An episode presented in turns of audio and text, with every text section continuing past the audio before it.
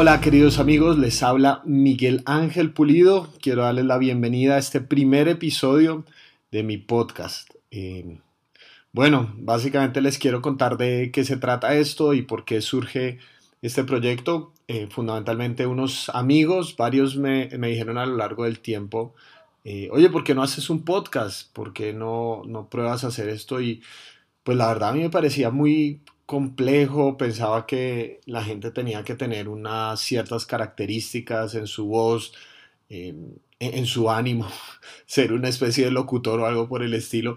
Honestamente yo no me imaginaba enfrente de un micrófono diciendo como, hola, bienvenidos a mi... y cosas por el estilo. La verdad, eh, yo quería hacer algo normal, pues como soy yo, y no sabía si eso eventualmente iba a funcionar. De hecho, no sé si va a funcionar eventualmente en un espacio así.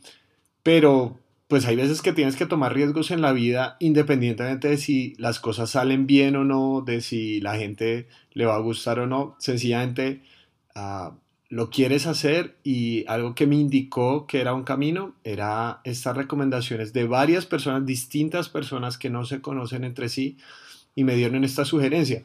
Me llamó mucho la atención porque ellos decían, mira, es que en, en el tiempo muerto que yo tengo cuando, no sé, estoy lavando los platos, em, voy camino a la universidad, al colegio, al trabajo, eh, en medio del tráfico, pues no siempre escucho música, a veces me gusta escuchar algo que me pueda dar algún tipo de contenido y, eso de los podcasts se, se ha convertido en, en, todo un movimiento donde la gente puede escuchar a alguien más y sus pensamientos eh, durante unos minutos mientras, mientras está en esos espacios muertos. Entonces, me pareció una idea muy interesante y bueno, mi trabajo, eh, trabajo como pastor de jóvenes en una comunidad eh, cristiana.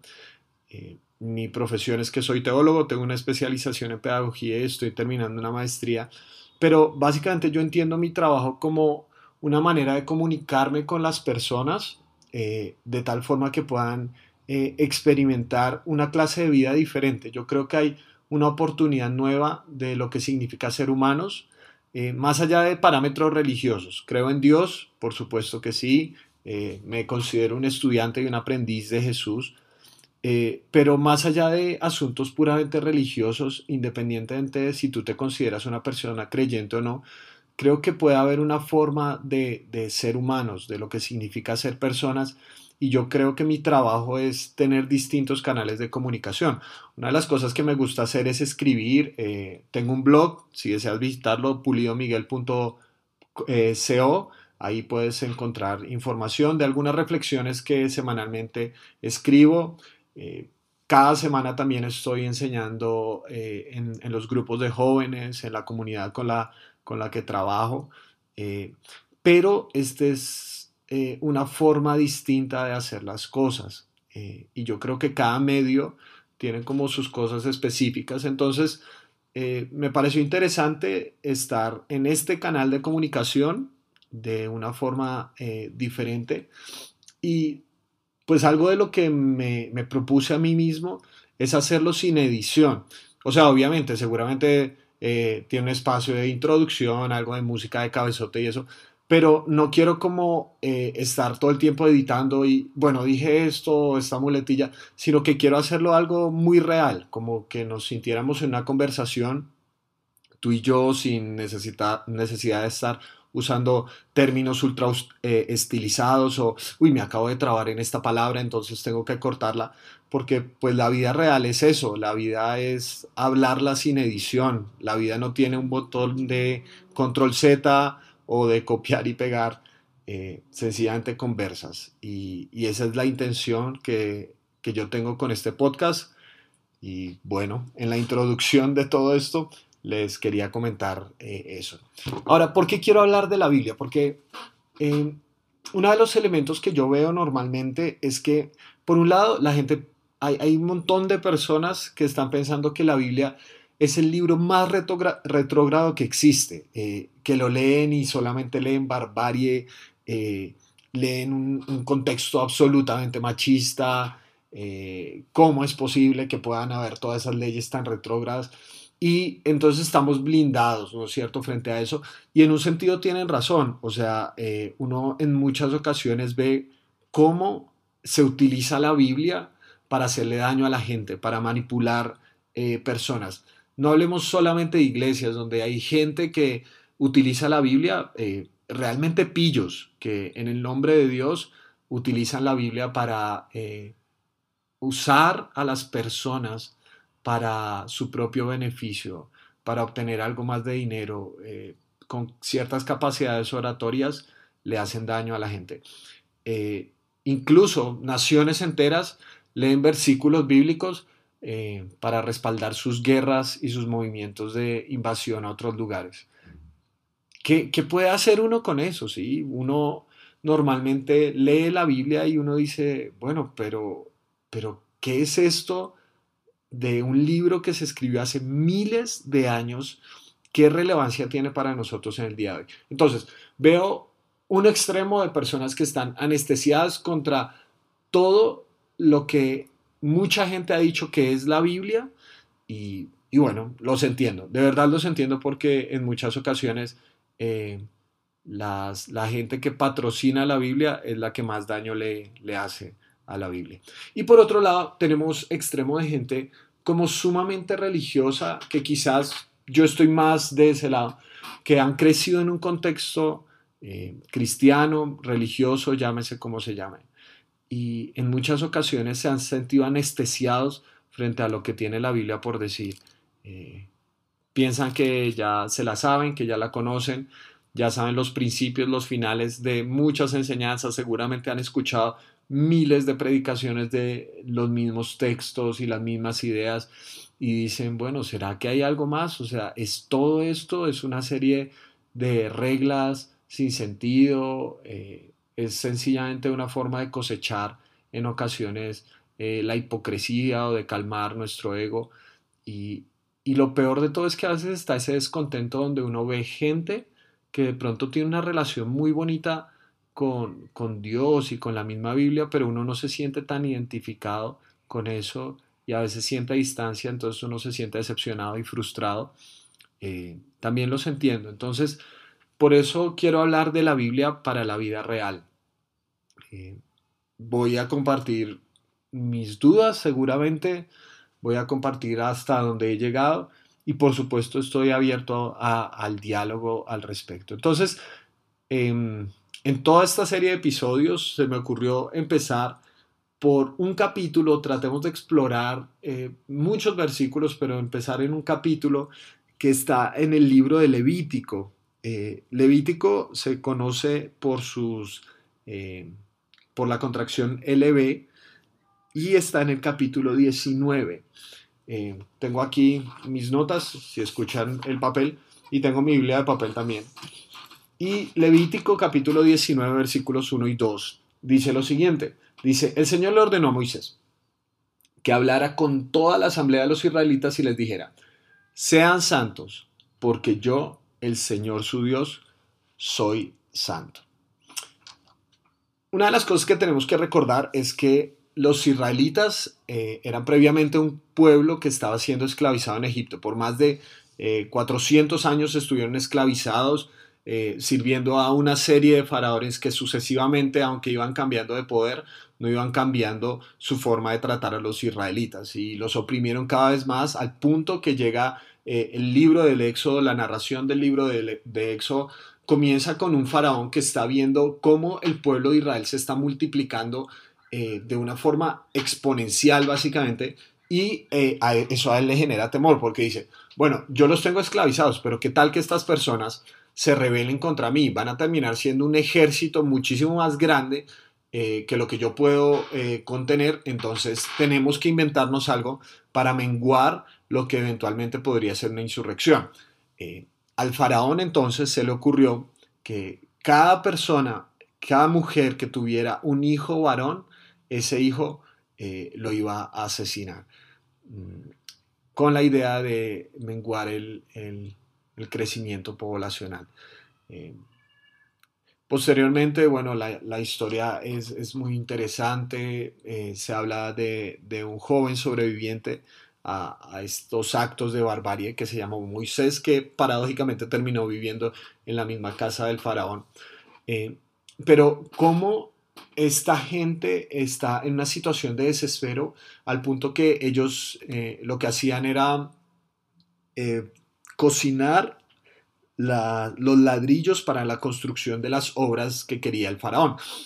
Y hubo un punto donde les quitaron la paja, que era uno de los elementos con los cuales ellos hacían el ladrillo, y a ellos les tocaba redoblar sus esfuerzos. Eh, era un, sistema de opresión en su máxima expresión. Y el pueblo de Israel clama pidiendo ayuda. Entonces, eh, la historia de esta gente, de este pueblo al cual le está hablando Dios eh, en Levítico capítulo 19, primeros dos versículos, es una gente que había sido esclava, ¿vale? Que básicamente toda su vida, todo lo único que había conocido era hacer ladrillos para un sistema opresor y un sistema que los estaba menguando en su humanidad. Cuando tú eres esclavo, no tienes días de descanso. Cuando eh, eres esclavo, lo único para lo único que sirves es para producir. Eh, a nadie le interesa tus sentimientos, tus percepciones, a nadie le interesa quién eres, ni tus sueños, ni tus propósitos, ni tus planes. Eh, sencillamente significas un número de producción para un imperio, en este caso. Y obviamente en esa opresión el pueblo clamó por una oportunidad diferente. Y dice la historia que Dios los escuchó y envió precisamente a Moisés junto con su hermano Aarón para liberarlos. Pasaron un montón de cosas que seguramente hablaremos e-, en, otra ocasión. Y el pueblo de Israel fue liberado. Salieron de este sistema, de, de este mundo de dolor, de opresión, de, de, de, ser menguados en su humanidad, de una identidad truncada y dañada. Ahora, en Egipto, obviamente, había una concepción de distancia con los dioses. Los dioses estaban en un lugar y aparentemente a los dioses, a estos dioses egipcios, no les importaba que hubiera maldad y que hubiera opresión sobre los seres humanos. Entonces, ah, esa era una concepción muy, muy importante. Por ejemplo, el faraón era considerado un dios dentro de la mentalidad de los egipcios. Entonces, el faraón estaba allá. Tú solamente le construías el palacio a faraón, pero no es que nadie pudiera venir y, y hablar y sentarse de tú a tú o tener los mismos privilegios y las mismas oportunidades que tenía el faraón. Por supuesto que no. O sea, una cosa era ese faraón, Dios, ¿sí? Era considerado Dios. Una cosa era él y otra cosa éramos nosotros, eh, que éramos esclavos. Entonces, con todo esto en, mente, este es el contexto de la gente que está escuchando este mensaje por primera vez. Sean santos porque yo soy santo. Cuando escuchamos la palabra santo, normalmente se nos vienen a la mente asociaciones que no son muy positivas. Por un lado, escuchamos una serie de reglas, ¿cierto? Sentimos que ser santo es cumplir una serie de reglas, ¿vale? Y la mayor cantidad de reglas que son negaciones, es decir, ser santo significa todo lo que no puedo hacer y todo lo que no debo hacer, ¿sí? Esa es como una de las concepciones que se nos ha transmitido. Y por otro lado, tenemos la imagen de personas como súper aisladas del mundo, normalmente un viejito de barba larga, blanca, que no sonríe, que no disfruta nada de la vida, sino solamente tiene consejos supernaturales frente a, los, a las situaciones normales de la vida y que está por allá en una cueva, alejado, iluminado.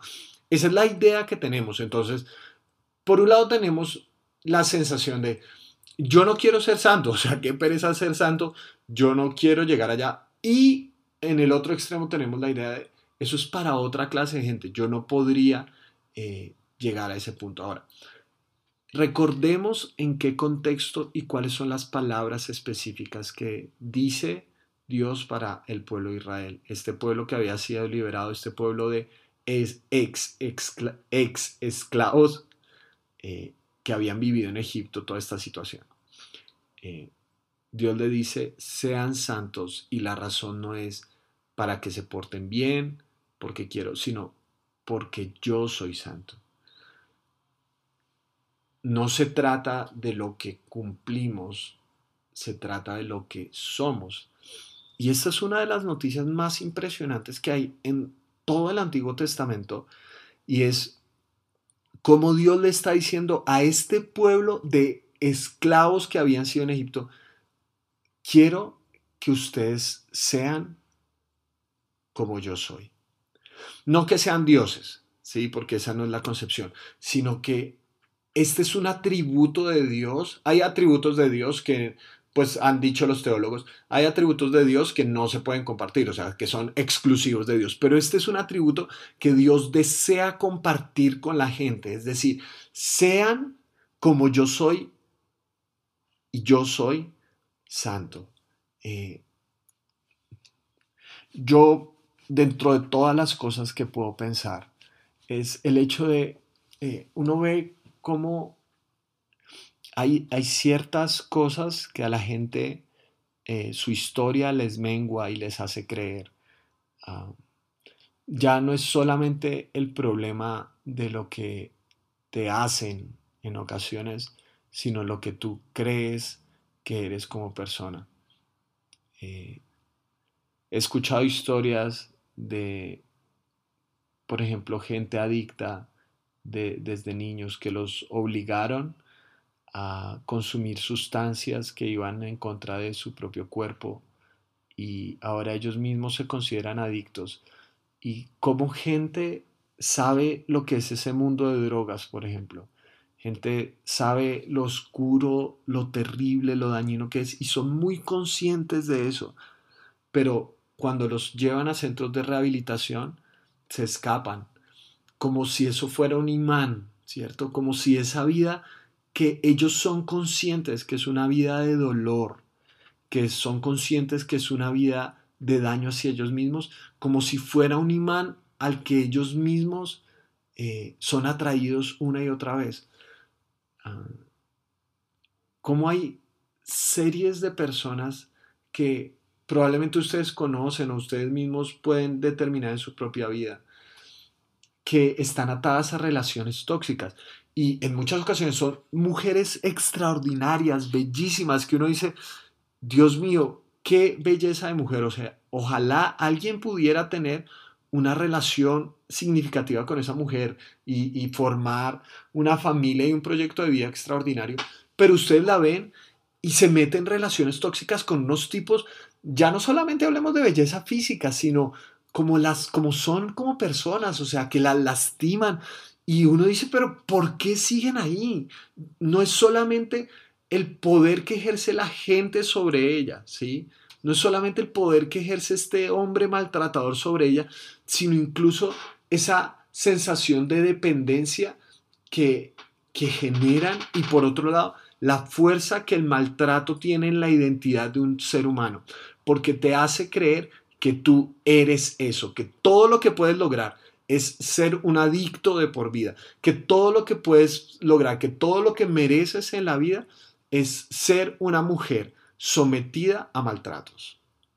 Eh, ese es el poder de la verdadera opresión, que daña tu identidad y te hace creer que todo lo que tienes por hacer en este mundo es eso, que tú eres simplemente un esclavo más.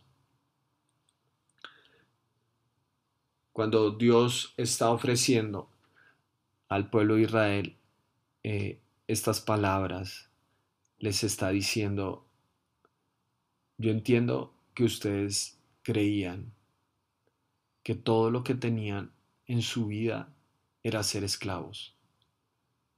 Quizás la declaración en Egipto era, sean esclavos porque yo soy su Dios, decía Faraón. Pero ahora Dios les está diciendo, sean santos porque yo soy santo. Ustedes son mi pueblo, yo no soy un Dios lejano, yo no soy un Dios que está allá y que no quiere compartir nada.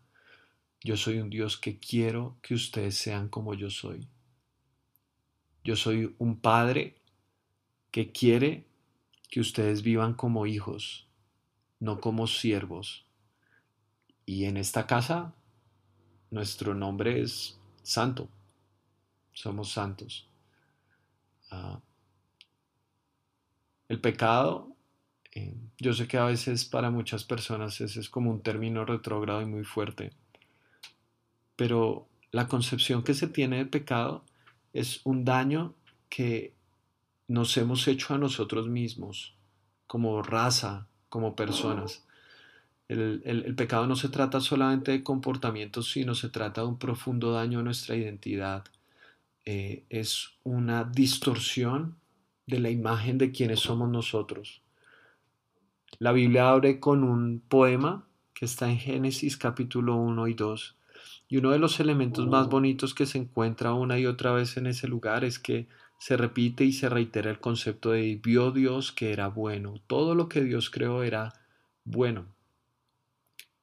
Incluso nosotros. Dios nos creó a su imagen y semejanza. Pero cuando nosotros decidimos dar la espalda y huir de Dios, esa imagen se distorsionó y exponencialmente nos hemos dañado unos a otros y nos hemos dañado a nosotros mismos. En Génesis capítulo 4, después de que el ser humano le ha dado la espalda a Dios, encontramos el primer asesinato y crece tanto esta situación que llegamos a una historia como la de Egipto, donde un ser humano está imponiéndose sobre otros a punta de lastimarlos y de dañarlos. Eh, eso distorsiona lo que en realidad nosotros somos. Eh, este es un llamado a las potencialidades. Ser santo porque yo soy santo es, recuerden quiénes son en un principio. Ustedes, queridos seres humanos, fueron creados a mi imagen y mi semejanza, dice Dios. Ustedes no son sencillamente un número para un aporte en producción. Ustedes no, están definidos sencillamente por la cantidad de ladrillos que generan. Ustedes tienen el potencial de ser administradores de toda esta creación. Sean como yo soy porque a ustedes les secuestraron el alma y yo quiero darles una nueva vida, una vida diferente. Estas son, creo, palabras que nos invitan a pensar en términos muchísimo más profundos de lo que significa ser humano. Eh, dejar de ver la santidad sencillamente como una serie de reglas sin sentido.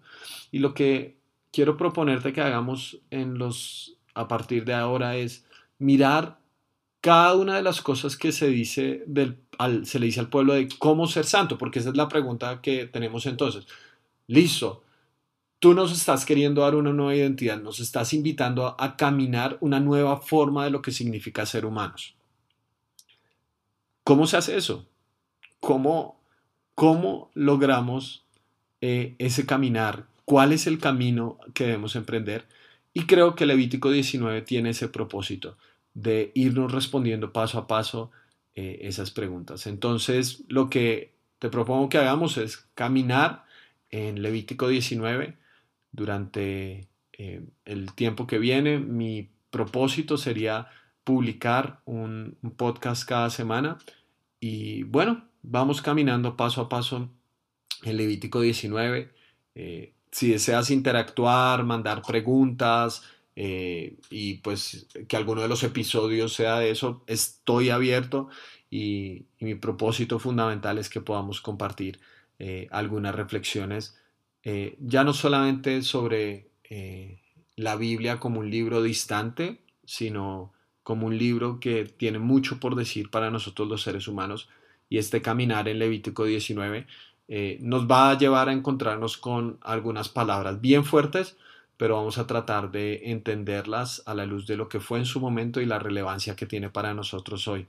Entonces, no siendo más, te agradezco por este espacio, por haberme prestado tus oídos durante eh, estos minutos y quiero enviarte un abrazo bien grande. Si deseas suscribirte al canal eh, para que te avisen, está perfecto. Si deseas interactuar conmigo, eh, estoy para servirte en lo que pueda. Entonces te envío un abrazo muy grande y muchas gracias.